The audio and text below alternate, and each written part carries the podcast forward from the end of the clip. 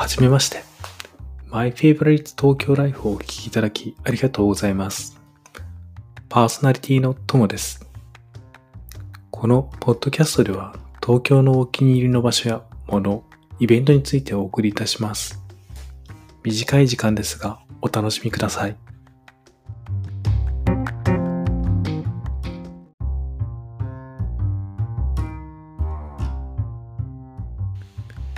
今日東京では3月末だというのに雪が降っております。皆さんいかがお過ごしでしょうか？桜もすっかり満開に近づき、春が来たと思っていたのですが、いきなり冬に戻ってしまいましたね。皆さん体調を崩さないようにお気をつけください。本日東京で好きな場所を2カ所ご紹介したいと思います。最初にご紹介するのは渋谷区小東にあるブックカフェバーバックワンです。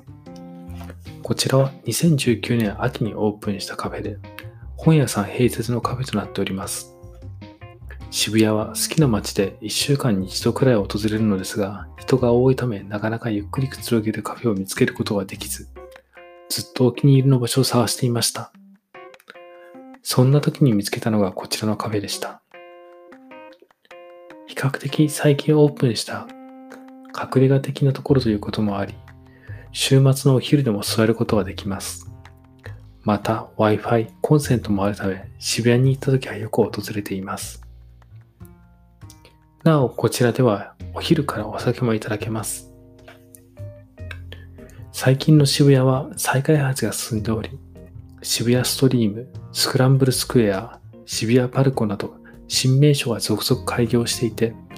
今年の6月には長らく工事が続いていた宮下パークが完成します。残念ながらコロナウイルスの影響でオープン当初は人が集まることが難しいかもしれませんが、それでも新しい商業施設ができると聞くとワクワクしますね。本日の2カ所目は渋谷と表参道の間にあるブティックホテルトランクホテルで毎週月曜日のお昼から夕方にかけてオープンしているソーシャルライジングフラワーマーケットです。トランクホテルではウェディングや企業のイベントなどが行われるブラックブティックホテルなのですが、そこで使用されたお花をソーシャライジングとして、ワンブーケ500円で販売されています。私も先日月曜日に仕事がなかったのでお花を買いに行ったのですが、オープン前から何名かの方が待たれていました。お花はウェディングやイベントなどに使われるお花であるため種類も多く、立派なものもたくさんありました。もし興味がある方は、ぜひトランクホテルのインスタグラム、もしくはトランクホテルフラワーマーケットでお探しください。なお、こちらはなくなり次第終了となりますので、お店のオープンする時間に合わせていくことをお勧めします。なお、トランクホテルのエントランスではカフェなど楽しむことができるので、お花を購入した後、ゆっくりしていくのもいいかもしれません。